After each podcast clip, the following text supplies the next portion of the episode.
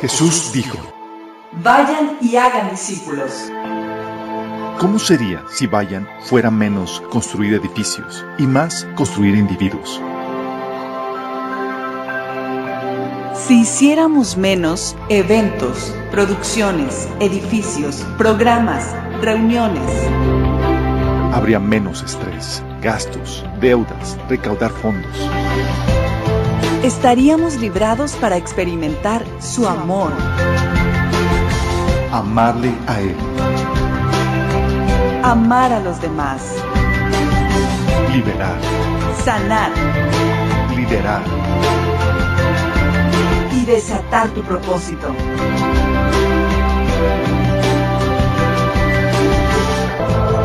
Esto es discipulado. Esto es la iglesia.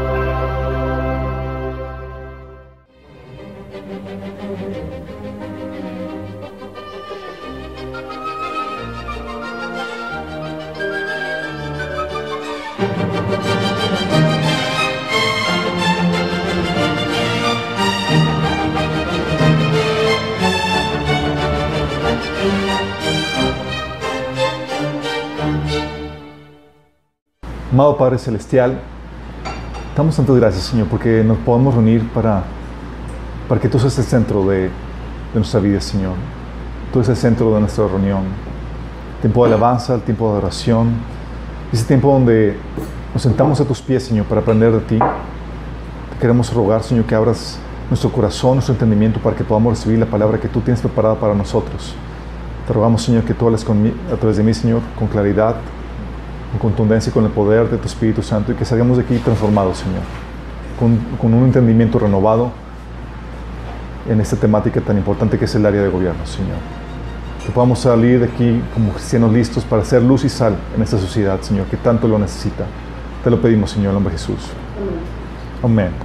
Ok, chicos, hemos estado platicando, eh, estudiando el, el asunto de gobierno, hemos avanzado un montón de, de temáticas, hemos estado viendo cómo Digo, la- en primer lugar, la necesidad que tenemos de hablar del gobierno. Hemos platicado cómo, si la Biblia enseña principios para la, la- la paternidad, el matrimonio, las finanzas, los negocios, etc., eh, es también esperar que, se, que enseñe principios para el área de gobierno, especialmente porque el gobierno de Dios abarca todas las áreas de la vida. Y este no es la excepción. Sin embargo, hay mucha ignorancia en el cuerpo de Cristo porque casi no se habla de esta temática, porque es una temática muy compleja. ¿Sí?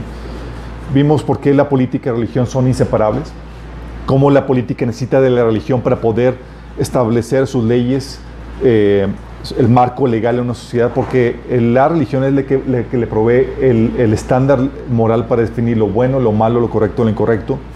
Y vimos que ese estándar moral o esa religión eh, se pre- representa eh, en las diferentes cosmovisiones que, que- que les hemos platicado.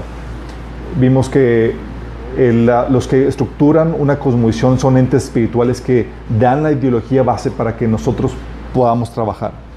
Dependemos de que un ente espiritual nos dé esa ideología y, y es- y platicamos de que el poder de los principados y potestades y el poder del Espíritu Santo sobre nosotros es ideológico. ¿Se acuerdan que hemos platicado eso? Entonces, ¿qué tanto eh, se ha renovado tu mente va a determinar qué tan controlado seas o no por el Espíritu Santo? ¿Está fuerte eso no? Entonces vimos eso y vimos el tema de la autoridad en la Biblia. Habíamos platicado que en la cosmovisión bíblica se enseña que la autoridad viene de Dios y que es un permiso para dominar la tierra, para producir un bien o servicio para beneficio del ser humano, para poder así manifestar el amor a Él y a Dios. ¿Sabían? ¿Se acuerdan que habíamos platicado eso? Eso es el concepto bíblico de autoridad y hemos visto que es por naturaleza limitada. ¿Quién es el único que tiene autoridad absoluta? Cristo. ¿Sabían?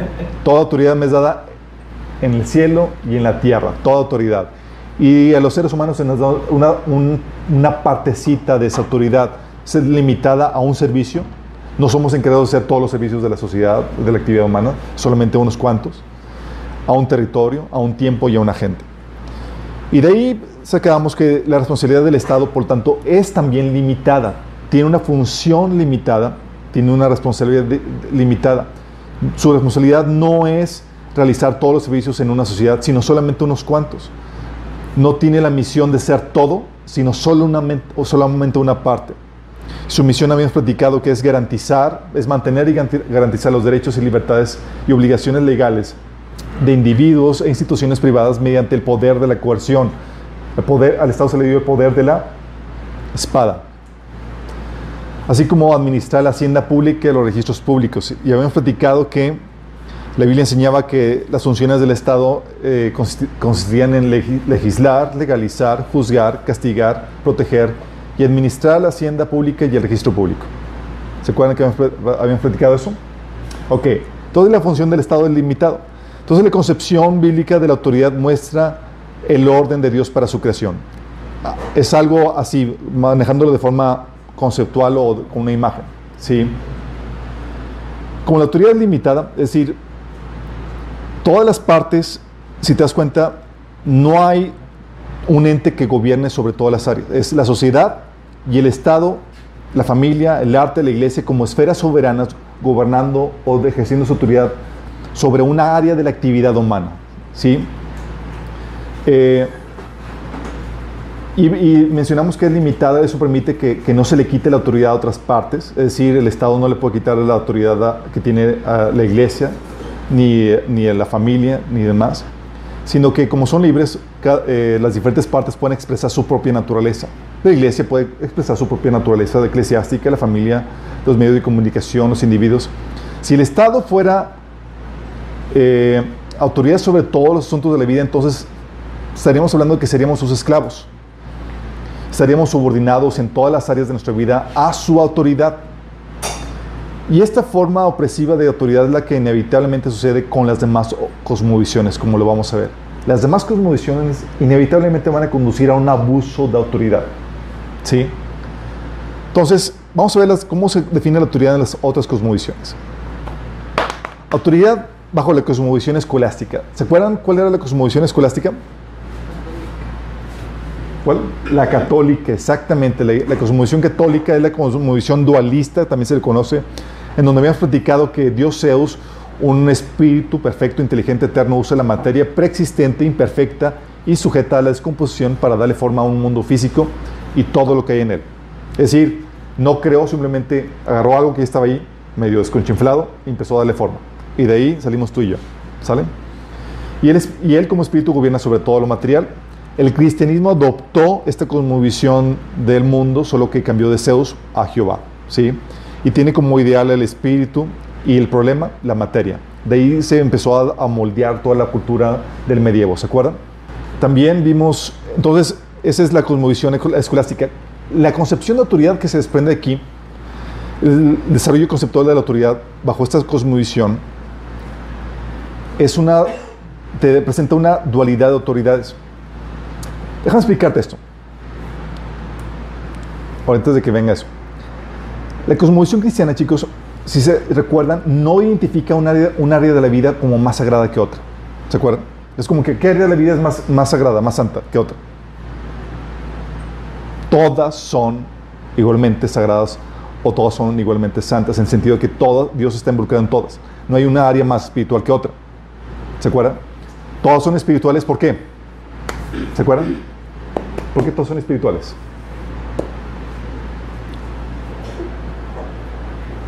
Porque todo se involucra en la voluntad de Dios, sus principios, sus diseños, sus propósitos. Así que e, e, esta concepción, la concepción bíblica, la concepción cristiana, eh, nos permite distinguir los límites de la autoridad eh, de, las diferentes áreas delimitadas por la función o el servicio que realiza, que se realiza cada área. La familia, la, cuestión de la crianza y de la vida familiar, la académica, la cuestión de la enseñanza, la empresarial, la cuestión de negocios, la gubernamental, el orden social. La cosmovisión escolástica sí distingue entre áreas espirituales y mundanas.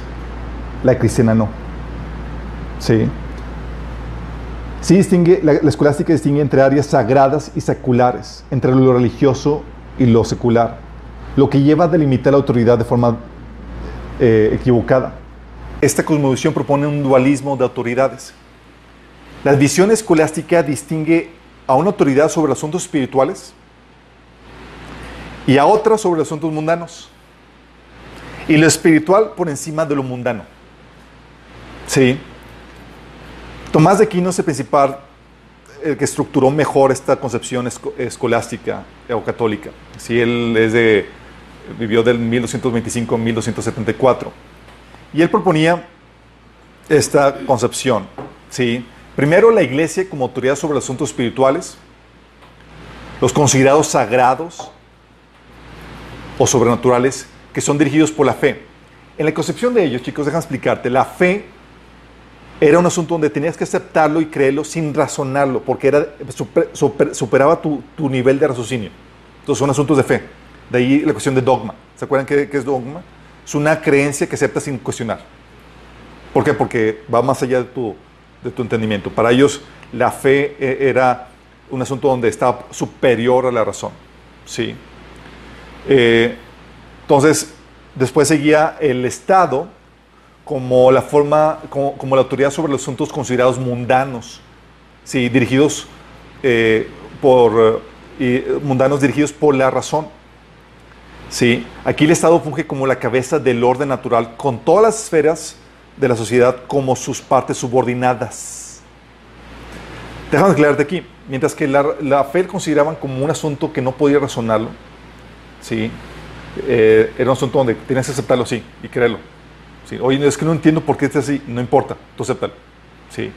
La, la, la, la versión cristiana del, de la realidad nos enseña que podemos cuestionar y podemos razonar nuestra fe. ¿Sí? No hay cuestiones como que, ah, dogma, no, es, explícame por qué. Sí, no es porque así dijo el pastor, no. Pero cuando hablan de razón, aquí bajo esta concepción creían que la razón era independiente de la fe. ¿Y se acuerdan cuando vimos las diferentes cosmovisiones? Vimos las, derivaciones lógicas de las diferentes cosmovisiones. Esas derivaciones lógicas, ese razonamiento lógico, bien, cambia eh, por, de acuerdo a las diferentes cosmovisiones. Pero ellos creían que, si estabas pensando lógicamente o si razonabas lógicamente ibas a llegar a las mismas conclusiones, cuando sabemos que no es así.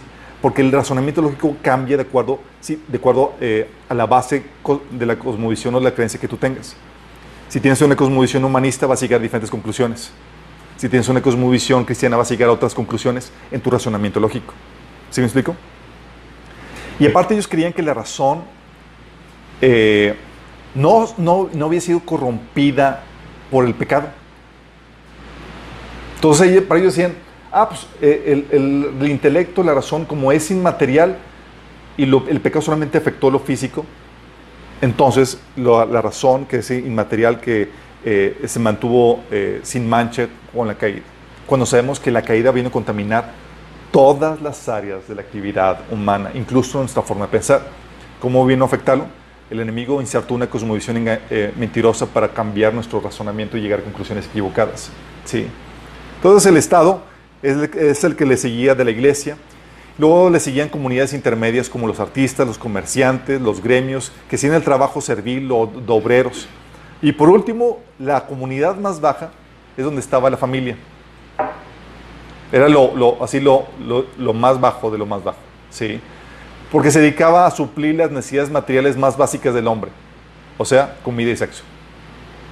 Entonces era como que lo más terrenal. ¿Y cómo utilizaban, qué principio utilizaban para, delimitar qué, área, qué, eh, le tocaba hacer cada, a qué, eh, para limitar la autoridad de cada área? Ellos utilizaban lo que se conoce el principio de subsidiariedad para delimitar la autoridad. Y decían ellos, decía esta cosmovisión, Tomás de Aquino específicamente, que todo aquello que puede hacerse a cargo una comunidad más baja no debería ser subsumido por una comunidad más alta. Es decir, si lo puede hacer una comunidad más baja, eh, tiene la responsabilidad de hacerlo. Sí. Es la forma de limitar la autoridad bajo esta cosmovisión. Porque esa cosmovisión, como les comento, no distinguía entre las diferentes funciones. Para ellos era espiritual y mundano. ¿Sí? Y el resultado de esta cosmovisión, chicos, ah, perdón, el resultado de esta cosmovisión es que la iglesia se convirtió en autoridad absoluta. Al concebir la iglesia como la autoridad espiritual por encima de todo el orden natural, desembocó en abusos por parte de la iglesia. Por eso tenías que las monarquías estaban sujetas al Papa. Todas. Órale, ¿quieres ser? ¿Eres monarquía cristiana? Es sujeta al Papa. Ninguna monarquía se consideraba soberana en el sentido de tener supremacía sobre un territorio, pues estas debían sujetarse a la autoridad espiritual. Sí. Esto hizo que, que todas las diferentes partes de la sociedad de su, se identificaran como partes de un mismo ente, que se conocía como el Sacro Imperio Romano. Sí. Y con el Papa a la cabeza. Y la autoridad, sí, decían que eh, pues la iglesia, ¿sobre qué gobernaba? Pues sobre asuntos espirituales, ¿sí? Así como dicen algunos pastores, yo soy autoridad espiritual sobre asuntos espirituales. Pero aunque la iglesia reconocía que el gobierno tenía autoridad sobre asuntos naturales de la vida y la iglesia sobre asuntos espirituales o, o sobrenaturales, la línea para distinguir los asuntos naturales de los espirituales era muy ambigua y muy manipulable de acuerdo a las conveniencias de la iglesia. O sea, prácticamente cualquier cosa que amenazaba los intereses, los, intereses que, eh, de la iglesia se convertían automáticamente en espirituales. O sea, o sea, estás afectando mis intereses, es espiritual. Sí. Eh, y en trabajo de la jurisdicción de la iglesia. Así que se podría decir que la única institución soberana en el medio, durante el medievo era la iglesia, era la ama y señora de todo y gobernaba sobre todo. Sí.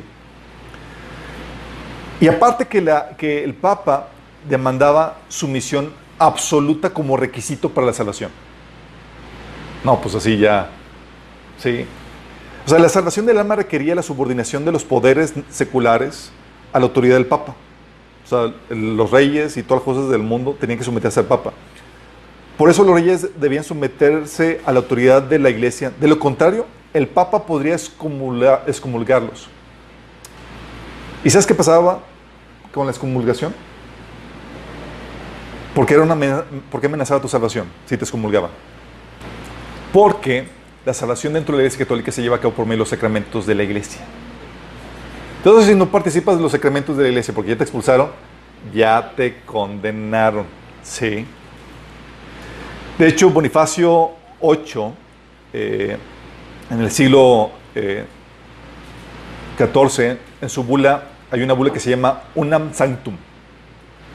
Una, unam Sanctam, perdón.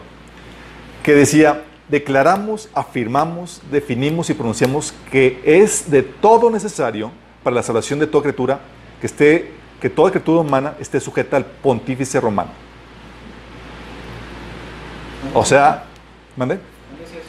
Es fue una bula papal que se llama Unam Sanctum, que lo, estableció Bonifacio VIII eh, en el siglo IV, en el siglo XIV. Sí, de hecho, León X, en el siglo XVI, reafirmó la bula, esa misma bula, ¿sí? que declara que para ser salvo, todo ser humano ha de someterse al pontífice romano. Y de hecho, los papas, chicos, se declaraban los dueños del mundo, como representantes de Cristo, eran los dueños del mundo. Ellos definían o decían, eh, repartían territorios. Por ejemplo, Portugal dijo, ¿sabes qué? A ti te corresponde África. Conquístalos, domínalos y me los conviertes al catolicismo. Así era. Y no solamente era así, sino, por ejemplo, ¿sabes a, qué, a quién le distribuyeron América? A España. Sí, tuvimos la fortuna de... Así es. Eh, ¿Por qué? Porque los papas se consideraban los dueños del mundo, imagínate. Entonces ellos distribuían todo eso. Y, pero obviamente la posición, chicos, no es suficiente para justificar la autoridad. No es como que yo soy autoridad porque estoy por encima de ti. Sí. Como por naturaleza la autoridad tiene que tener una función que la justifique, una autoridad absoluta da luz a una misión omnímoda. ¿Sabes qué es una misión omnímoda? Omnímoda significa que abarca todas las áreas de la vida. Sí. Es una, es una misión omnímoda, abarca todas las áreas, no es específica, eh, sino que involucra todas las esferas de la vida y, le da razón de ser a todas las esferas o áreas de la vida. Por ejemplo, en este caso la misión de la iglesia que concibió para sí misma fue el conducir al hombre en su vida terrenal a la salvación de su alma y la vida eterna. Momentos que están diciendo que van, van a conducir tu vida si terrenal rumbo a la salvación de tu alma, te están diciendo que van a dominar qué? Toda tu vida. ¿Explico? Y por lo mínimo de su misión, o sea, no específica y que involucre todas las áreas y esferas de la vida natural, todas las instituciones en la sociedad encontraron su razón de ser dentro de la Iglesia Católica. Por eso, durante el medievo, además, todo el arte, toda la política, todo lo que tenía que ver era eclesiástico, era naturaleza donde, ¿qué se hacía el arte? Era pintar santos, construir iglesias y todas esas cuestiones. Todo giraba alrededor de la iglesia. Obviamente las secuelas eh, que sucedieron fueron abusos tremendos por parte de la Iglesia Católica. O sea, demandó la sumisión universal de la autoridad, como habíamos comentado. La Iglesia, chicos, quitaba y ponía ley, eh, reyes. ¿Te imaginas el poder tan tremendo? O sea, qué democracia ni qué nada. ¿Sabes qué? Me caíste mal. Hola, me contrajiste. Quítate. Sí. Hubo un caso donde el Papa, incluso eh, un rey, tuvo que pedirle. O sea, un rey tuvo que pedirle perdón al Papa de rodillas y lo dejó el Papa fuera del, aposento donde estaba en su viaje, en medio de la nieve y demás, durante tres días hincado, hasta que el Papa se dignaba a, a, perdonarlo. Imagínate, sí. Así es, de ese nivel. Se ponía, quitaba reyes, los usaba como peones. Eh, repartía las partes del mundo como, como si fueran los dueños de todo. Utilizaba la guerra, la tortura, dirigió guerras el papado, condenó la libertad de los individuos, o sea, si te quieres revelar de mi autoridad, no, lo, no se catalogaba como libertad, se catalogaba como rebelión a la iglesia. ¿sí? Condenó la libertad de conciencia. O sea, te traes a pensar algo diferente a lo que yo enseño. ¿Hay de ti? Sí. Pero vivió la Biblia. No podías emprender un estudio de la escritura sin el permiso o representante oficial de la Iglesia Católica. ¿Te imaginas? Utilizó al, al Estado, al gobierno, para eliminar a sus opositores, los, los así llamados enemigos de Cristo. Y eso es entendible, chicos, porque puesto que su poder era ideológico, tenía que controlar las ideologías que emanaban y acababan con y, acabar con las con las que contradecían y cuestionaban su postura. Porque si les permitía florecer, minaba su autoridad. De esa manera afirmaba su autoridad. De lo contrario, la autoridad que tenía sobre la, toda la sociedad se podría venir abajo. Por eso la Inquisición mataba o buscaba la pronta retractación de todo filósofo, pensador, hereje, que profesara una creencia diferente a la de la iglesia. Esos son los abusos, chicos. Pues obviamente. Oye, y las secuelas, chicos, de este modelo las tenemos hasta el día de hoy. Por ejemplo, la distinción entre secular y religioso, ¿de dónde crees que viene? Ah, es que este es secular. Ah, es que es del ámbito religioso. ¿Dónde crees que viene? De esta cosmovisión que está descompuesta. Sí. El paradigma secular religioso, eh, donde Dios no tiene que ver con la política, con las cosas del mundo o el orden social, sino que su lugar es dentro de la iglesia, nace de aquí. Por eso, como les iba platicando, cuando estaba viendo lo de la tesis con mi, maestra de, teoría política, cuando le cambié el paradigma y saqué a Dios de este, de de este paradigma y le mostré que Dios es se está involucrada en todo, estaba choqueada porque ella lo operaba un paradigma escolástico donde que se derivó en normalista, donde ah, sí, Dios existe, pero está solamente en asuntos de la iglesia. Sí. Eh, y aún los cristianos lo manejamos. Sí. La concepción, por ejemplo, de autoridad espiritual.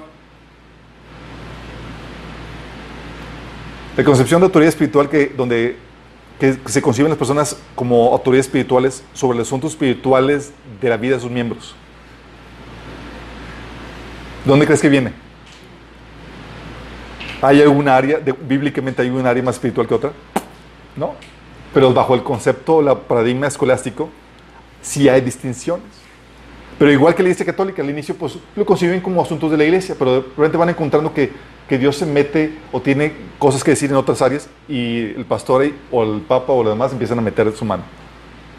Sí, como lo, una vez me pasó con un pastor.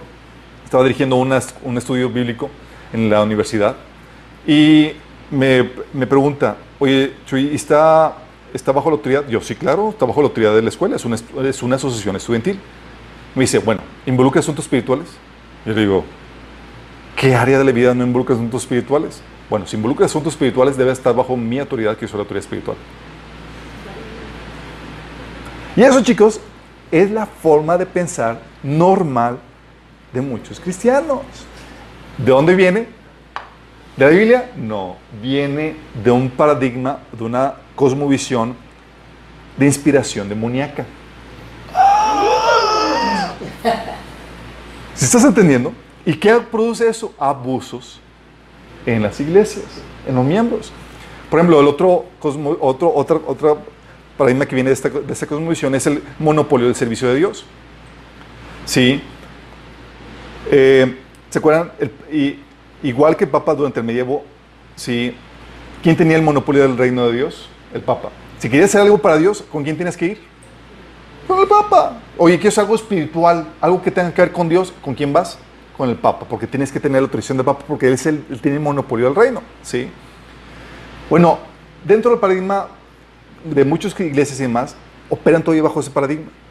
Por eso, un episodio donde estaba platicando con un pastor, estaba presumiéndome de que eh, cuando, comenzó un, partido cristiano que se llama PES, Partido de Encuentro Social, que en un congreso de, pastores, ellos vinieron y pusieron su proyecto del partido político bajo los pies de ellos. Lo estaban conociendo como autoridad sobre ellos. Porque eran las autoridades espirituales y que era un proyecto de un partido político cristiano. Entonces tiene que ver con asuntos espirituales, entonces tiene que estar bajo la autoridad espiritual. Y entonces yo estaba obviamente consciente de esta, de, de esta anomalía, yo estaba en shock, obviamente no puedo decirle nada, porque ¿cómo le explicas en cinco minutos al pastor todo esto? y el, el, pastor me dice, dice, presumiendo, dice, que ellos distinguieron nuestra autoridad espiritual y reconocieron la autoridad que Dios nos había dado. Y ellos voluntariamente quisieron someter eso bajo nuestra autoridad. Obviamente me dice, tuvimos que, por cuestiones estratégicas de mercadotecnia, tuvimos que eh, no hacerlo de esa forma para que la gente no pensara que fuera, era de una iglesia. Pero imagínate, era la única cuestión, la cuestión de mercadotecnia, lo único que los separaba. Y bajo esta postura, chicos, bajo un paradigma escolástico, el cristiano va y se lanza a hacer política. ¿Tú crees que vas a tener un buen efecto? No, sí. Y eso se da en los, con los cristianos, chicos. Se le debe permitir, no al Papa, no permiso al Papa, pero sí al pastor. Es decir, debes tener una cobertura espiritual si quieres algo para el Señor. Lo que se conoce como cobertura. ¿Sí? ¿Dónde crees que viene? Del paradigma escolástico. Sí, hay un tipo de cobertura que sí es bíblico donde, como formas parte del cuerpo de Cristo, tú y yo estamos abiertos a que nos exhorten y nos animen y nos corrijan con la Biblia. Eso es normal. Pero una cosa es exhortarnos mutuamente y otra cosa es ser, ejercer autoridad sobre las personas. ¿sí?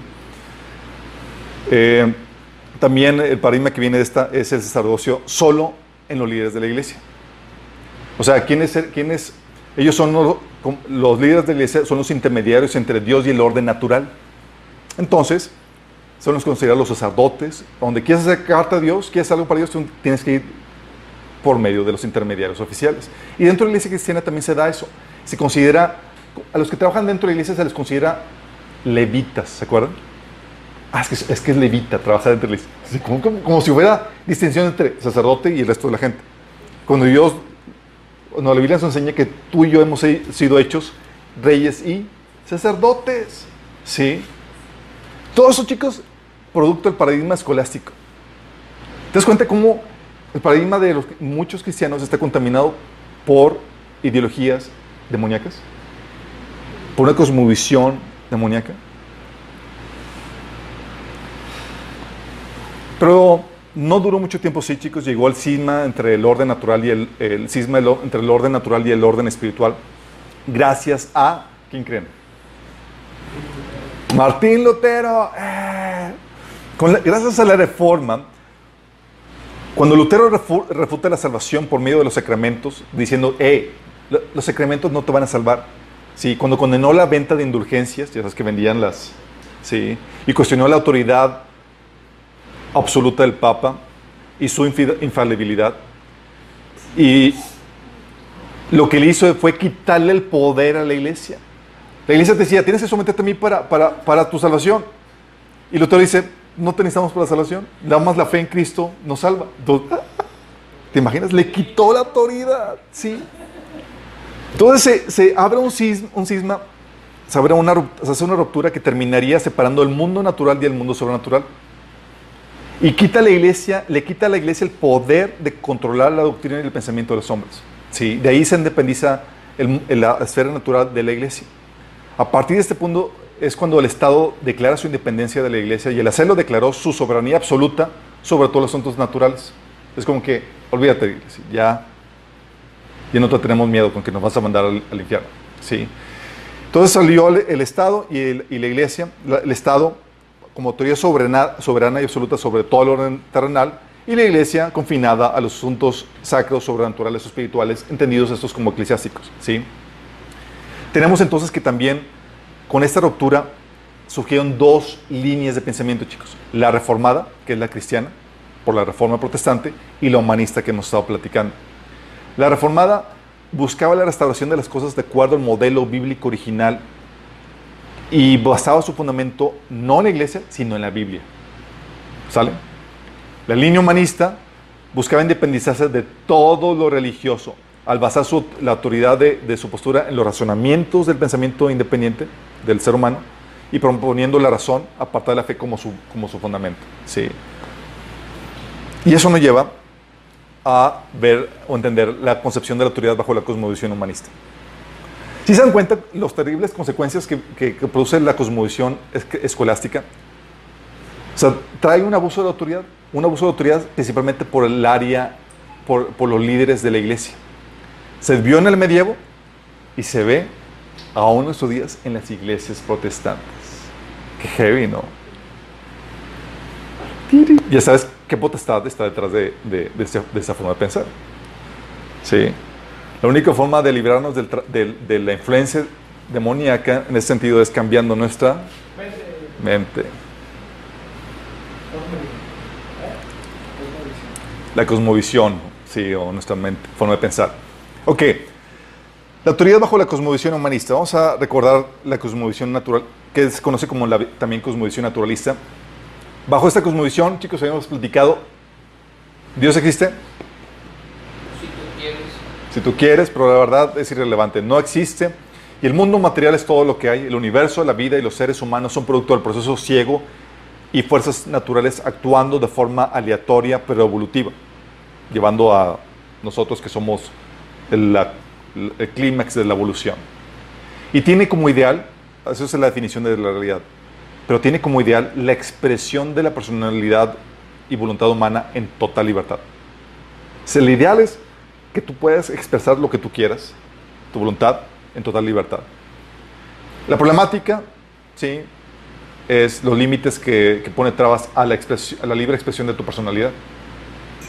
Sí, te das cuenta, es una, es la postura, la mentalidad. eh, ¿Se acuerdan cuál, cuál es la, la regla de la, de la doctrina, de la doctrina satánica? Do as you, as you wish. Do as you will, that's the rule of it of it all. Es, haz tu voluntad, esa es la única regla de, del lugar. Y básicamente es la, la, es la cosmovisión que, que desemboca en eso. ¿sí? La concepción de la autoridad bajo la cosmovisión humanista te enseña esto, chicos. ¿La fuente de la autoridad es Dios? No, el hombre. Sí, es el hombre, su base es, según ellos, la razón. Mi propio pensar, mi propio razonamiento, sin darse cuenta ellos que, que eh, su razonamiento está determinado por las creencias que han aceptado. Sí. Y su ideal es que el ejercicio de la voluntad soberana del hombre en libertad. Ok, hubo varios proponentes en cuanto a esto, chicos. Pensadores humanistas. A ver si se recuerdan algo de algo esto en la, en la prepa o en la carrera. no, la verdad. Juan Bodino. Ok, acuérdate que partimos del, del punto de vista humanista. El ideal es la libertad del hombre, su voluntad, el libre ejercicio de su voluntad. Ok. Bodino, chicos, Juan Bodino era, John Bodino, era un filósofo eh, y el ideal de, de- de- libertad del humanismo llevó a Bodino a, proponer una soberanía absoluta que liberaría el Estado de la autoridad de la Iglesia. Oye, ¿cómo me libro de la autoridad de la Iglesia? Ah, pues ponemos al Estado como la autoridad máxima. Y ya te- con eso te libras de la autoridad de la Iglesia. ¿Sí? Y eres libre. ¿Sí? Fue uno de los primeros en formular la teoría que- del concepto absolutista del- de la soberanía, el cual provee la definición actual de soberanía que se maneja hoy. Ya sabes que han escuchado que el Estado es soberano. Bueno, viene de, él. Siendo esto, eh, esta concepción de la soberanía siendo se entendía como la máxima y absoluta competencia para dar leyes en general y a cada uno en particular. ¿sí? Es decir, para Bodino la, la- la ley proviene de la voluntad soberana del rey. ¿Sale? Y para él todas las autoridades de la sociedad son delegadas del Estado. ¿Sale? Pero pues, se fue imperfeccionando esto y vino Grocio. ¿Conocen a Grocio? No, nunca lo he escuchado. Dime. Otro filósofo del siglo XVI, XVI-XVII, que complementando a Bodino en su deseo de independencia de la iglesia y de la revelación divina, fíjate cómo está todo, busca- la postura humanista es independencia. Quiero ser libre para expresar eso. ¿De qué? De la iglesia y de la revelación, de la Biblia. O sea, no quiero tener nada con eso. Entonces él propone la ley natural o el derecho natural o la naturaleza social del hombre, que es un orden basado en, la, en, el, en el razonamiento del, eh, del ser humano como su fundamento para la construcción del, del orden social. Es, oye, bueno, entonces, ¿qué, qué- qué vas a tener como fundamento? Ah, pues el- la naturaleza social y el razonamiento, la lógica del hombre para poder de- determinar cuál, es el, cuál debe ser el orden. ¿sí? Entonces, esta ley o derecho natural basada en la razón, él decía que era tan, tan, tan, evidente y era tan esencial que, incluso valdría si Dios no existiera. O sea, no estamos a Dios en esto. ¿sí? Aquí ah, simplemente son la naturaleza de las cosas. Así son, exista Dios o no exista. ¿Va? Eh, él no, obviamente no se había percatado que la razón puede, puede llevar a diferentes, a diferentes conclusiones de acuerdo a la cosmovisión que, domine tu pensar. ¿sí? Para ellos, acuérdense, la razón era independiente de la fe. Y nosotros sabemos que no es así. ¿sí? Es, ok, ¿estás razonando? Ok, como fundamento de esa razón hay creencias religiosas que te están determinando la forma de razonar. Entonces Grocio dijo, ok, la ley natural, no necesitamos la Biblia, no necesitamos a Dios. ¿sí? Bodino dijo, es que la, soberanía, el Estado es, absolu- es absolutamente soberano, no requerimos someternos a la iglesia en lo más mínimo. ¿sí? Es la máxima autoridad del lugar. Hobbes fue otro teórico en el que se dio cuenta de la, problemática. Dijo, ¿sabes qué? Oye, la soberanía absoluta que liberaría el Estado de la autoridad de la iglesia presentaba una contradicción inherente, pues no daba espacio para la libre expresión de la voluntad del hombre. Por- porque pues, el Estado es, es básicamente, abarca todo, tiene autoridad soberana, entonces, y absoluta. Entonces, ¿qué nos restan los otros, los individuos? Pues nada. Entonces, ¿cómo solucionamos eso? Porque el ideal es la libertad de tu voluntad. Sí. Para solucionar esta contradicción propuso su teoría del contrato social, en donde justifica el control absoluto del Estado porque los ciudadanos, argumentando que estos realizaron un contrato que rendían su, eh, su libertad, su autonomía y autoridad naturales de forma voluntaria. O sea, yo, te- yo rindo al Estado mi libertad, mi autonomía, mi, eh, mi libertad para regular el estado de naturaleza. El estado de naturaleza es lo que se entiende como el estado de caos y anarquía que se da cuando no hay gobierno. ¿sí? Entonces, para evitar ese estado de naturaleza, los individuos de forma natural, de forma voluntaria, rindieron su libertad, su autonomía y su, autoridad al Estado, ¿sí? para obtener orden y seguridad. Ah, entonces ahí está la libertad del hombre. El hombre simplemente voluntariamente se decidió someter al Estado, ¿sí? tratando de, de evitar la contradicción inherente en su ideal de libertad, ¿sale? Del humanista. Pero luego llegó Rousseau, Rousseau. ¿Saben cómo se pronuncia? El River. Rousseau, que era eh, del siglo XVIII. Él en sus esfuerzos por combatir el, el absolutismo del rey y en concordancia con las premisas humanistas de libertad, propuso la teoría de la soberanía popular. Viene de él, la soberanía popular. ¿Lo han escuchado? Que el Estado es, que el pueblo es soberano. Sí. Donde él propone que la ley viene de la voluntad soberana del pueblo, no del rey. Entonces él propone una democracia radical en la que con la cooperación de todos, se forma y expresa la voluntad general libre soberana del pueblo o del Estado. ¿Les suenan los términos familiares? La voluntad libre y soberana del, pueblo. Son de este tipo. Es una concepción humanista.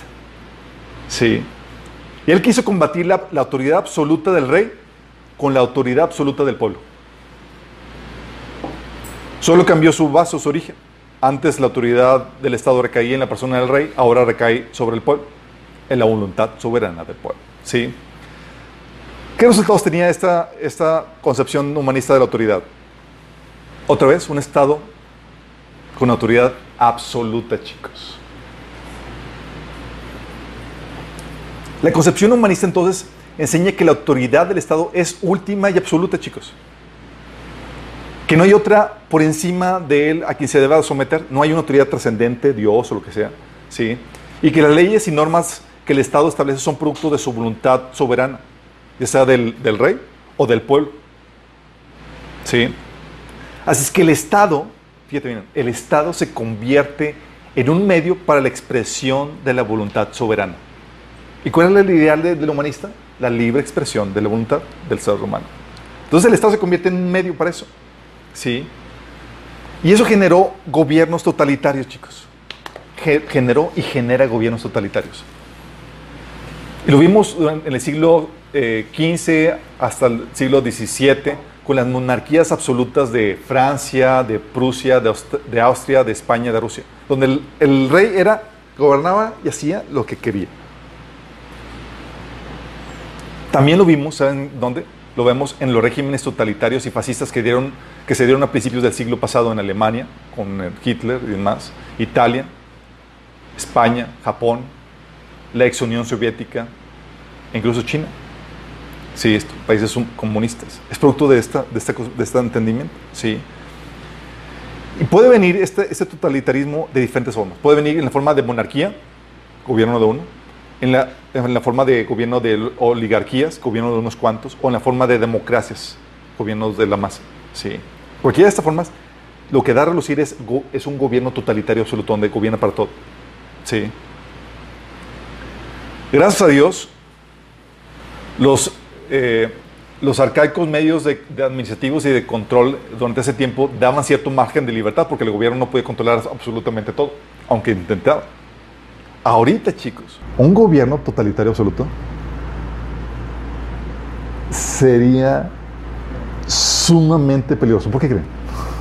Gracias a Google, a tu teléfono, a los medios de comunicación, o sea, pueden controlar y saber todo. ¿Te imaginas un gobierno ahorita autoritario así? Y está sucediendo con China. Creo que quieren. ¿Alguien se acuerda eh, que China ya saben que tienen control de la población eh, eh, con rastreo de, de tu- de tus facciones y van dándote puntos, quitándote puntos como penalización que te permiten viajar o no viajar, comprar o no comprar, eh, de acuerdo a tu, a tu conducta social? ¿sí? Y que quieren lograr quitar eso y que quieren lograr ya la, tener a toda la sociedad en control, creo que falta en un año, dos años.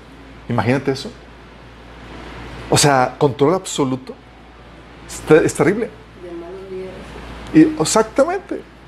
Entonces genera gobiernos totalitarios y por lo mismo que habíamos comentado, chicos, al decir que, que el Estado tiene una autoridad absoluta, se está diciendo que su autoridad no está limitada a un área de la actividad humana. ¿Su- ¿Gobierna sobre qué? Sobre todo, ¿sí? No está limitado a un área de la, de la actividad humana, sino que extiende sobre todas las esferas, se extiende su autoridad sobre todas las esferas de la sociedad que están dentro de su territorio.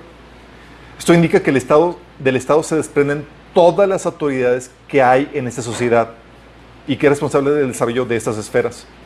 Oye, tienes autoridad como papá. ¿Sabes de dónde viene? Del Estado. El Estado te lo dio. Tienes autoridad para ser maestro. ¿Sabes de dónde viene? Del Estado. El Estado te lo dio. En esta concepción. Sí. Y todas las demás áreas de la, de la sociedad, la área científica, artista, económica, ¿sabes quién es el responsable de desarrollarlas? El Estado. Porque gobierna sobre todo. Sí. Y es la fuente de toda autoridad. Pero ¿cuál sería el propósito? ¿Cuál sería la misión omnímoda, omnibarcante que, debería tener el Estado para justificar eso? ¿Cuál misión justificaría semejante autoridad? Hay diferentes regímenes. Por ejemplo, durante el régimen de Hitler, ¿sabes cuál era la misión del Estado? La misión del Estado era llevar a la nación a la realización de su destino nacional. ¿Qué tan omnibarcante, qué tan omnímoda es esa misión? Llevar a la nación a la realización de su destino nacional. Todos como sociedad tenemos un destino. Y el Estado es el encargado de llevar a la sociedad a ese destino. O, como otros pondrían, buscar la grandeza del país. ¿Y qué pasaba?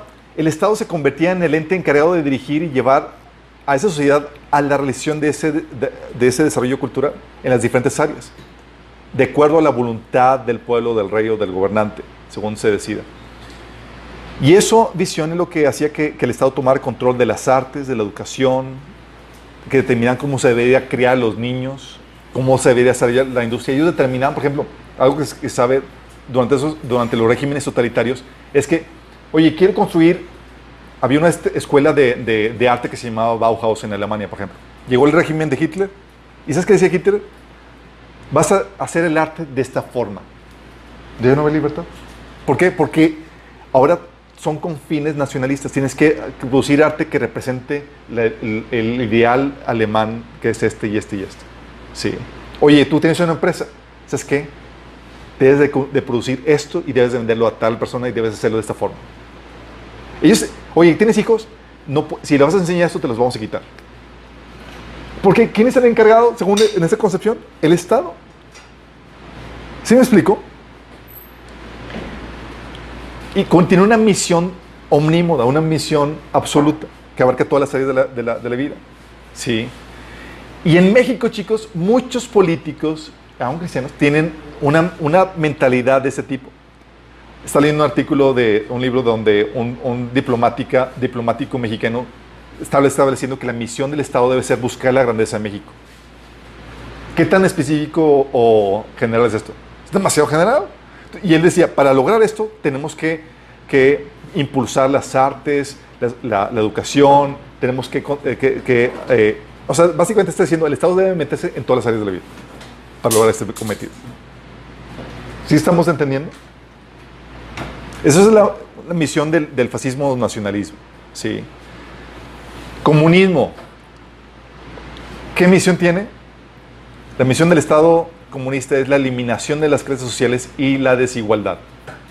¿Por qué? Porque en el ideal comunista, la- el, el conflicto de toda, el problema de la sociedad es que hay diferentes clases sociales. ¿Sí? Entonces, por eso es- se llama comunismo. O sea, todos comunes, todos al mismo, todos iguales. ¿Sí? Y el gobierno, papá gobierno, va a encargarse de, de para, para lograr eso, va a tener que controlar todos los recursos y medios de producción por parte del Estado para, eh, a manos del Estado para asegurar la igualdad y las metas de la comunidad. Es el comunismo. Entonces, ¿qué tiene que hacer para lograr eso? Controlar todos los medios de producción, chicos. Es decir, todas las áreas de la actividad humana. ¿Sí? Igual que, que el, que el fascismo. Tenían, controlaban el arte y demás. De hecho, los países comunistas, cuando se, se quitó el comunismo, en los ex países los comunistas, tenían una problemática de que, de que había mucha falta de liderazgo. ¿Sabes por qué? Porque están acostumbrados a que el gobierno les hiciera a todos. Oye, estabas aburrido. Ah, llegaba el gobierno y te, y- y- y te presentaba obras de teatro y demás. Tú no tienes que preocuparte, no hacer nada, no tener iniciativa de nada. Porque el gobierno hacía todo por ti. ¿Sí me explico? Obviamente, para lograr esta, esta meta de, de, eh, eliminación de clases, e- e- exige el control de toda actividad humana. ¿Y cómo, ¿Y cómo se caracteriza los países comunistas? Por el control de toda actividad humana. Porque es la única forma asegurada de que uno no crezca por encima de otro. Sí. Yo te voy a controlar todos los medios y te voy a distribuir a ti qué onda con eso. Centraliza todo. Sí. El otro misión omnímoda, chicos, que es la mi- misión omnibarcante que abarca todas las áreas de la vida, es el socialismo, que es un, es un antecedente del comunismo. El socialismo, chicos, busca, tiene como misión crear un estado de bienestar. Es decir, convertirlo al estado en el salvador de nuestros problemas. Fíjate. Lo que quiere la misión eh, del socialismo es eliminar todos los problemas de la, de la nación. Pobreza, corrupción, enfermedad, desigualdad, ignorancia, di- discriminación, mala crianza, etc. ¿Quién es el encargado de solucionar todos los problemas de, los- de la sociedad? Papá gobierno. Ese es el gobierno socialista. Sí, que así, a un paso del comunismo. Sí. El gobierno, chicos, aquí se considera como el salvador. El gobierno, eh,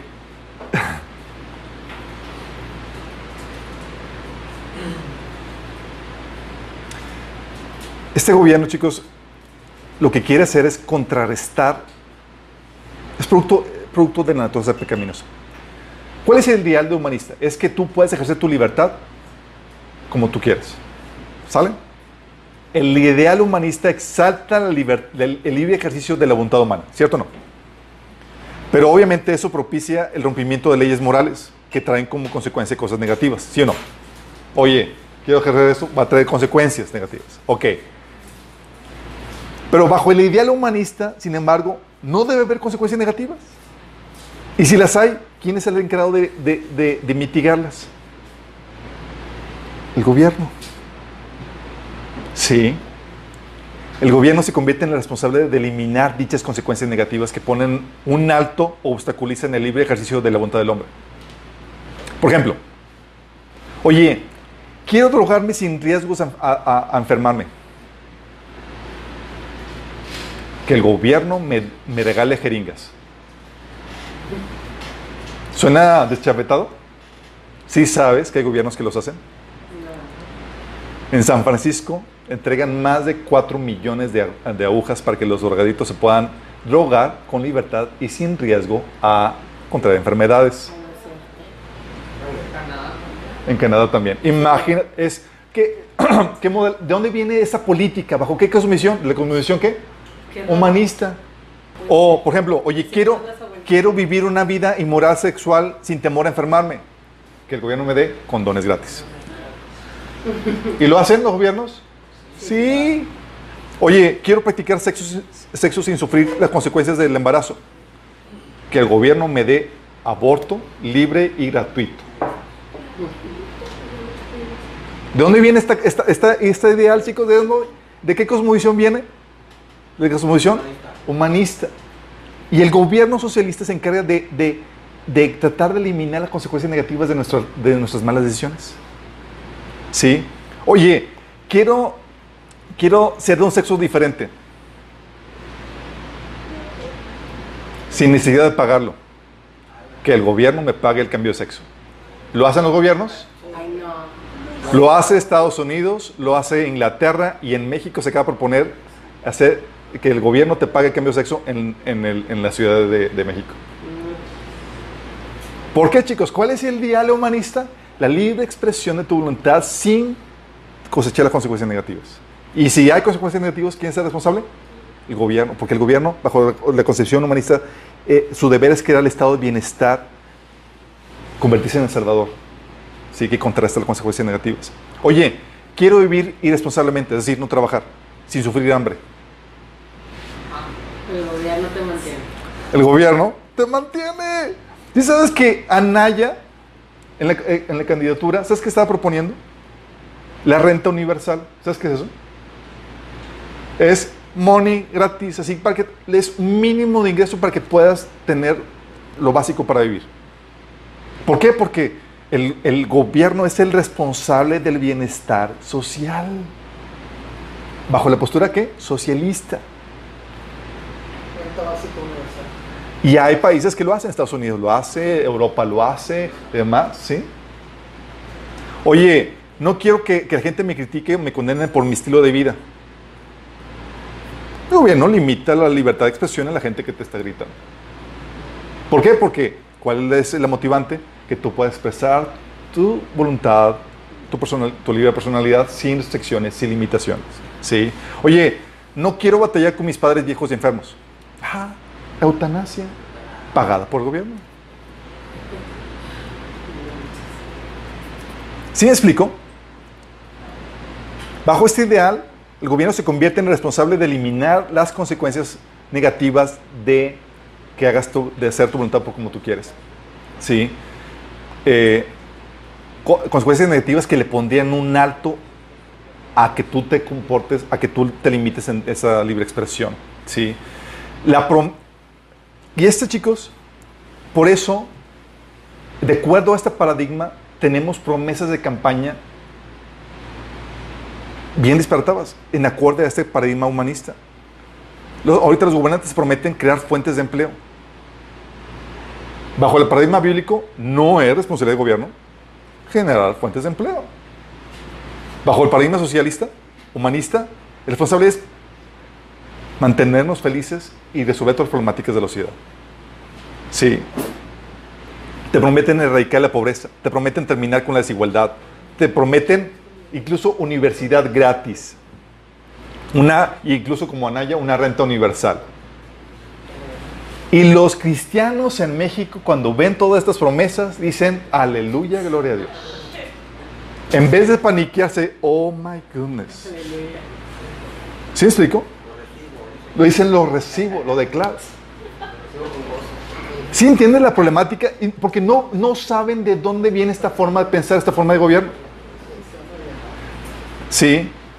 Por ejemplo, la, Agenda 2030 de, la- de las Naciones Unidas. Eso es lo que ya hemos platicado. Su meta, chicos, es poner fin a la pobreza, al hambre, a la mala alimentación, garantizar educación inclusiva, igualdad de géneros, acceso a energía sustentable, agua potable, proteger ecosistemas, los bosques, los mares, etcétera, etcétera. Suena, básicamente lo es, es crear el paraíso en la tierra. ¿Sí? Pero ¿cuál es la problemática? Para hacer eso, ¿qué requieren? El control total y absoluto de todo. Por eso, bajo la concepción humanista, chicos, ¿se acuerdan? Habíamos puesto que el Estado era una burbujita más dentro del orden social.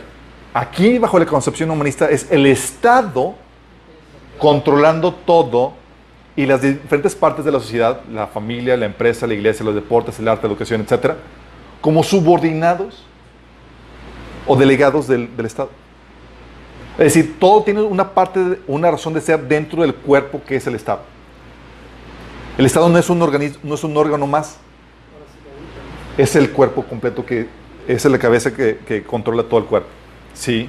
Obviamente esto genera abusos, chicos, del Estado terribles. Primero, porque si quieres que el, Estado te, te cumpla todas sus metas de eliminar la pobreza y resolver toda la vida, a toda la sociedad, bajo el paradigma o, o controlar todas las áreas, para llevar a cabo sus metas requieren el inventario y el control de toda la tierra, agua, minerales, animales, construcción, medios de comunicación, energía, educación, o sea, todo. Tienen que controlar todo.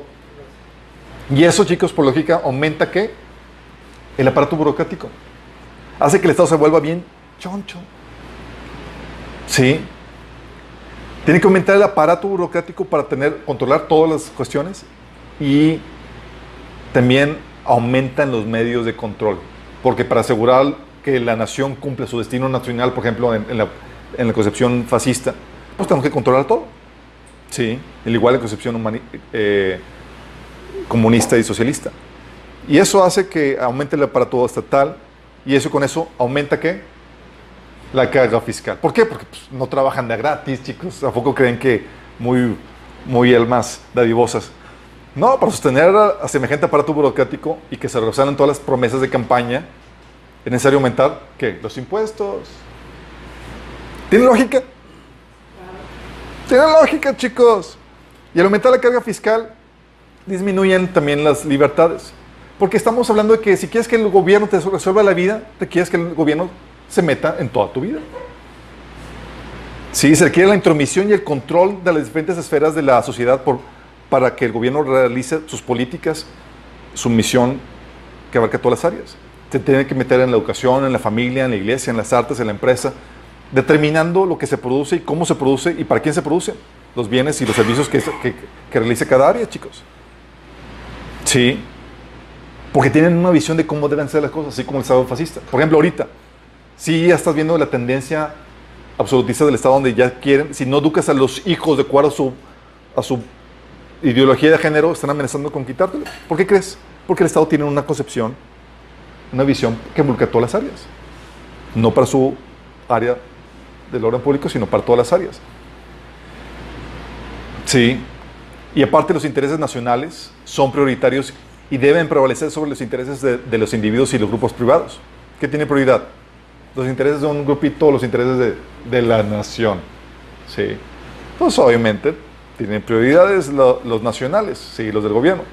Y aquellos que rehuyen aportar su esfuerzo al, eh, al esfuerzo colectivo en la realización del destino nacional no podían ser sino enemigos y se consideran por tanto merecedores de ser apartados de la comunidad, sometidos a prisión o su destrucción física como sucede en países comunistas, fascistas y puede suceder aquí también. Entonces, ¿qué sucede con eso? Se violan los derechos. Primer lugar, chicos, para el Estado absolutista no hay tal cosa como derechos y libertades. Derechos y libertades preexistentes dados por el Creador. Porque en primer lugar, ni siquiera hay Creador. ¿Estamos conscientes? Toda ley o derecho otorgado es de su autoridad, de su autoría. De tal manera que estos pueden ser violados y cambiados cada vez que el Estado quiera hacerlo. ¿De dónde vienen? Pues del Estado. Y si cambia de opinión, pues ya ma- manchaste. Sí. Tampoco hay áreas soberanas en las cuales el Estado no tenga injerencia. Como toda autoridad se desprende del Estado, en la concepción humanista, el Estado puede intervenir y determinar cómo se realizan las cosas en el área privada. ¿Entiendes lo- la problemática de esto? O sea, toda autoridad viene del Estado. ¿Sí? De ahí viene, de ahí se funda la autoridad de la familia, del gobierno, y ellos pueden determinar cómo haces, cómo conduces tu vida familiar, cómo conduces tu vida de negocios y demás. Sí. Pueden obligarte a que hagas un pastel para un- una boda gay si, si, si ellos lo determinan, como está sucediendo, por ejemplo. Sí. Y para alcanzar la, la meta global resulta necesaria la unión de todas las partes dentro del Estado para que, para que el gobierno cumpla todo lo establecido. Por consecuencia, tenemos la violación de los, de los derechos humanos y los horribles crímenes contra la humanidad cometidos bajo la dirección de estados absolutistas como Alemania, la Unión Soviética, China y demás. Son derivación normal, chicos. Un Estado bajo una cosmovisión humanista va a desembocar en la vi- violación de derechos. Terrible, ¿no? Dice Thomas Jefferson, un gobierno lo suficientemente grande como para darte todo lo que deseas es lo suficientemente poderoso para tomar todo lo que te pertenece. Claro. Sí, sí. ¿Entiendes? Es, quieres que papá, o sea, no quieres hacer- que Dios te, te resuelva la vida, quieres ir con Dios, ¿a quién vas a engran- a engrandecer? Al Estado, que estás yendo en lugar de Dios. Por naturaleza engrandecemos a nuestro Salvador. Claro. Y si el Estado es tu Salvador, lo vas a terminar engrandeciendo. Entonces se violan los derechos. Y también se disminuye la riqueza, chicos. Para muchos les resulta más conveniente, en un Estado así, absolutista, les resulta más conveniente vivir del Estado que buscar trabajo, por ejemplo. ¿Tienes escuchado los casos? En Estados Unidos y demás de que es que si me pongo a trabajar, yo tengo, recibo ayuda aquí, de acá, del Estado, de varios programas de ayuda social, y si me pongo, pongo a trabajar, pues gano menos. Imagínate. Imagínate. Y el, aumento también de la carga fiscal desincentiva el trabajo y la generación de empleo, chicos. Los empresarios sabemos eso. Oye, te doy empleado, pero te tengo que pagarte a ti, luego tengo que pagarte un impuesto por contratarte. Es complejo. Y como el gobierno es el responsable de resolver los problemas en la sociedad, eso también desincentiva eh, el que, el que privados lo hagan. Eso deja, de- deja de deja de- de- eso hace que, que los privados pierdan oportunidades de negocio, porque si saben que las oportunidades o las necesidades que hay son oportunidades de negocios. Pero pues, como no se da in- iniciativa, no se genera. Y también aumenta la corrupción. Por su conducción monopólica, chicos, el gobierno no tiene los incentivos para contrarrestar la naturaleza pecaminosa de los que lo conforman, la cual tiende a la ineficiencia y a la corrupción. En la industria privada, chicos, la competencia forza la eficiencia. ¿Por qué? Porque si no eres eficiente, bye. ¿Y el gobierno? ¿Hay competencia? No más no. ¿Tiene incentivos para ser eficiente? Cero. Y queremos que el gobierno, en es- con esta con, con esta ineficiencia natural por su condición monopólica creemos que nos resuelve toda la vida. Imagínate. ¿Lo va a hacer de forma eficiente? Y comienza un ciclo vicioso. El gobierno socialista que, que- expande el gobierno, expande también la pobreza. Y como solución a la pobreza, propone más gobierno socialista, más grande, para erradicar la pobreza de los gobiernos anteriores.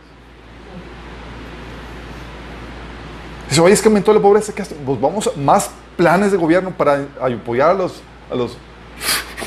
o sea, todo ese problema, ya deja ese problema, deja meter mano.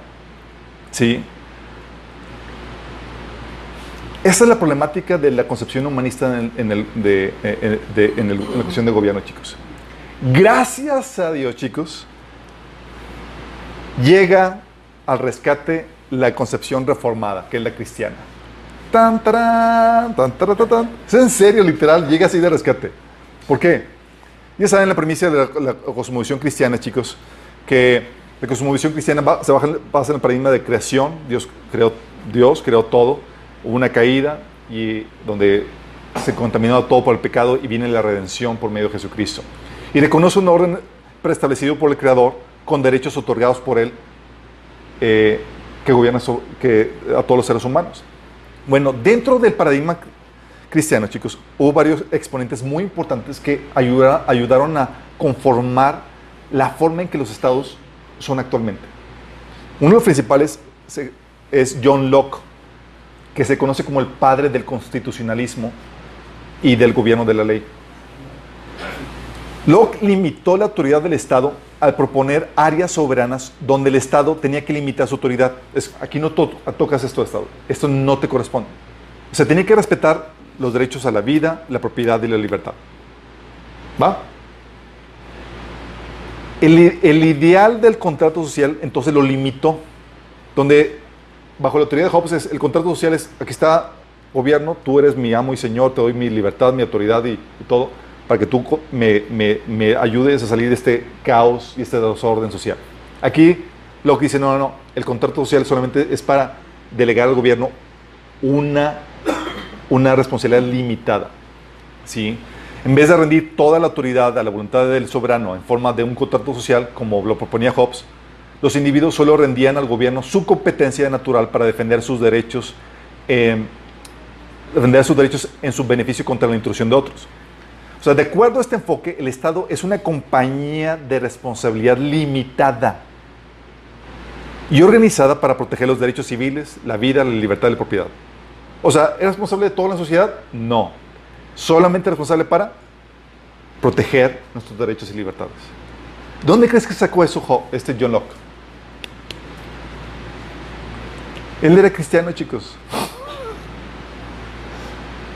Estudiamos la sesión pasada cuál es la función del, Estado y vimos que es una función limitada, ¿se acuerdan?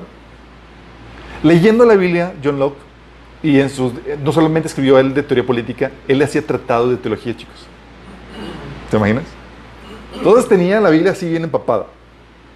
Entonces, de acuerdo a este enfoque, el Estado es una compañía de responsabilidad limitada y organizada para proteger los derechos civiles de la libertad, la vida y la propiedad. La constitución de un Estado serían las reglas que pondrían, que pondrían los límites al Estado. ¿sí? Y la democracia, contrario, contrario a Rousseau, quien la establecía como un fin en sí mismo, sería el medio para proteger los derechos civiles. De esta forma, Locke se posicionó como el primer gran teórico del constitucionalismo. Y los cristianos dicen, ¡ah! Gloria a Dios. ¿Sabes por qué? Porque la constitución es lo único que limita al Estado humanista para que toquen tus derechos y se convierta en totalmente absoluto. En uno absoluto. Sí. También este Locke fue lo que propuso, pro- proponía el gobierno de la ley. O sea, diciendo que ni los ciudadanos ni los gobernantes están por encima de la ley, sino que la ley aplica a todos. ¿Sí? Charles Montague, conociendo la naturaleza pequeñosa, propuso la división de poderes. De ahí, de ahí viene eso. ¿Sí? Y las consecuencias de esto, fíjate las consecuencias. Al reconocer, chicos, al reconocer que los derechos son dados por el Creador y no por el Estado, se delimitó, el- se configuró un Estado constitucional, en donde el Estado no puede violar tus derechos y libertades. De ahí, el Estado constitucional, chicos, es una propuesta cristiana. ¿Estás entendiendo? Ya lo están cambiando. Ya la están queriendo cambiar.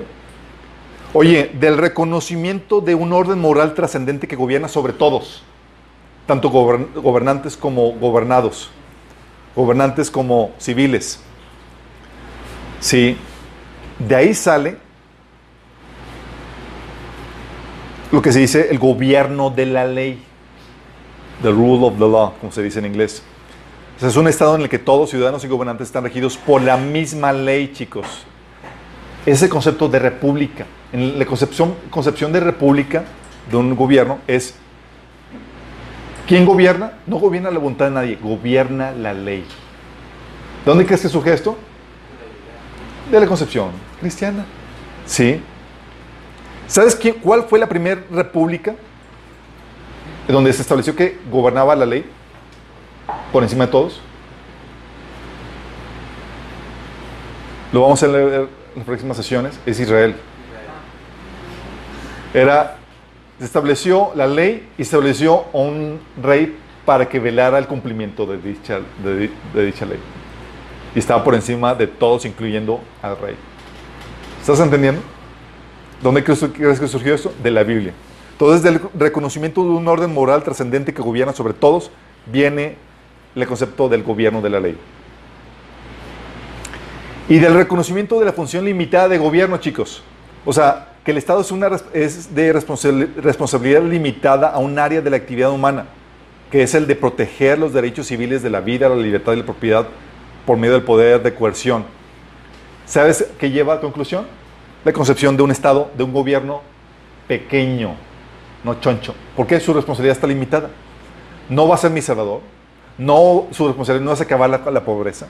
Su responsabilidad no es que me resuelva la vida ni que me contrarreste las consecuencias negativas de mis propias acciones. Su consecuencia es que, su consecuencia, digo, la consecuencia de que, de que está limitada su responsabilidad es que el Estado es un Estado pequeño.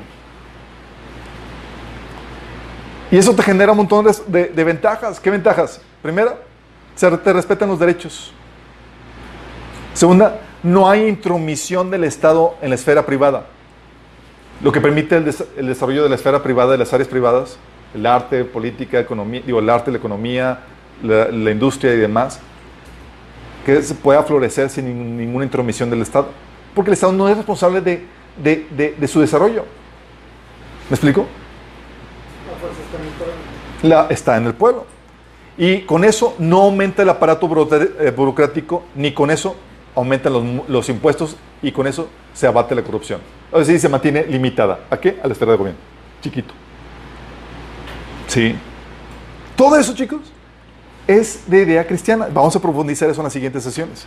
Sí. Lo que quiero llevar con esto, chicos, es esto. Lo único que detiene a la cosmovisión humanista de manifestar sus terribles consecuencias, ¿sabes qué es lo único? La poca influencia cristiana que tuvimos con la Constitución. Lo único. ¿Y sabes cuál es el debate ahorita, por ejemplo, en Estados Unidos? Es si la constitución, que, ¿cómo es posible que, que- Estados Unidos siga rigiéndose bajo una constitución de hace varios siglos? Tratando de eliminarlo. Y en México también está entrando al debate para cuestionar eso. ¿Por qué? ¿Por qué crees, chicos? Bases bíblicas. Porque es lo único, porque bajo la cosmovisión humanista, el Estado es, el medio para la libre expresión de la voluntad del pueblo. ¿Y lo que lo está limitando? La Constitución. ¿Se explico?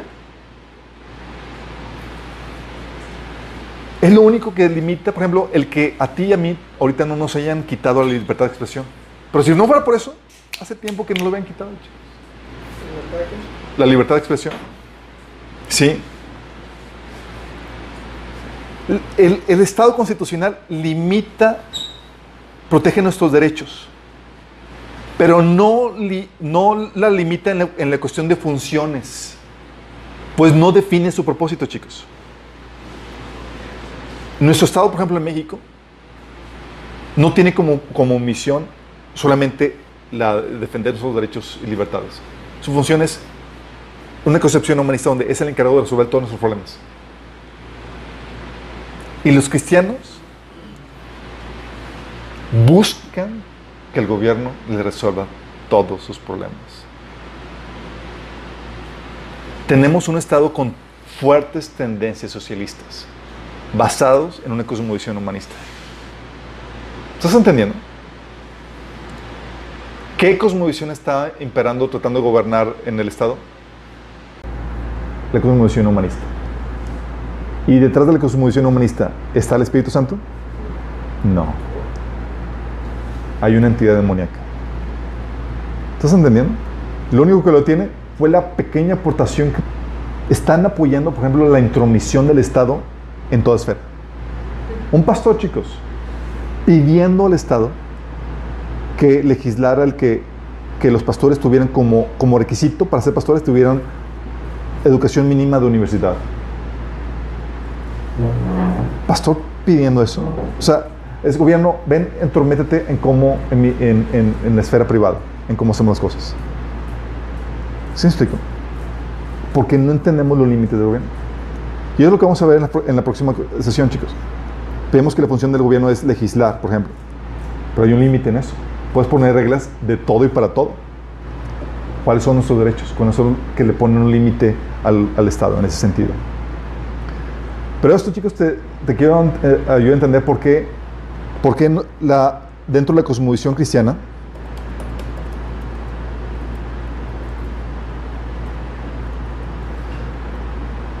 se maneja como principio el Estado constitucional, ya saben por qué, el gobierno de la ley y un gobierno pequeño que no busca que le resuelvan la vida a la gente. Ahora, creo que con esto te va a ayudar a entender la razón de muchos debates que tengo en Facebook. Es que López Obrador, porque suena bonito, un poco no, oye, que el gobierno te prometa eliminar la pobreza. Wow, pues que no. Suena bonito, ¿no? Y déjame decirte, Satanás no se va a disfrazar de ángel de luz para que lo compres. Tiene que venderse bien. La Agenda 2030, ¿se ve bonito? Claro. Pero ¿qué es lo que hace? Va a controlar todos los medios para poder llevar esta, esa agenda. Propone un gobierno socialista que controla todo. ¿Sí vas entendiendo?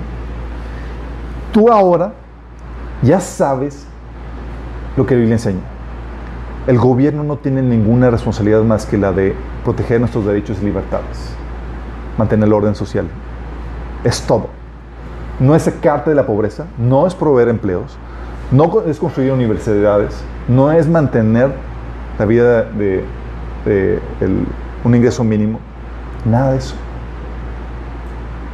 Pero porque la gente ha buscado, bajo su cosmovisión humanista, que el gobierno le resuelva la vida, tenemos los problemas en el gobierno que tenemos. Pero tú y yo somos la esperanza, chicos.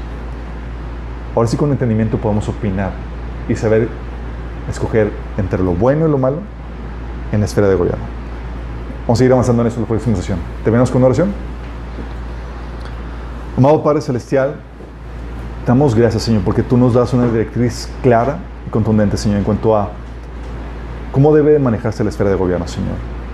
Gracias por darnos el discernimiento que nos ayuda a distinguir el error, el engaño que el enemigo ha querido meter nuestra forma de pensar en cuanto a cómo debe llevarse a cabo el gobierno, Padre. Señor, te pedimos que tú nos ayudes, Señor, a ser luz y sal en esta, en esta área, Señor, de la vida. Que no seamos aquellos que contribuyen a que el enemigo siga extendiendo su desorden en el área de gobierno, Señor. Perdónanos, Señor, si hemos estado buscando que el gobierno lleve a cabo funciones que, para las cuales tú no la has diseñado. Ayúdanos, Señor, a entender con claridad, Señor, cuál es el propósito que tú le diste al gobierno. Y que podamos ser aquellos que aportan y contribuyen a que se mantenga así, Señor, tu orden divina en la esfera del gobierno. Te lo pedimos en nombre de Jesús. Amén.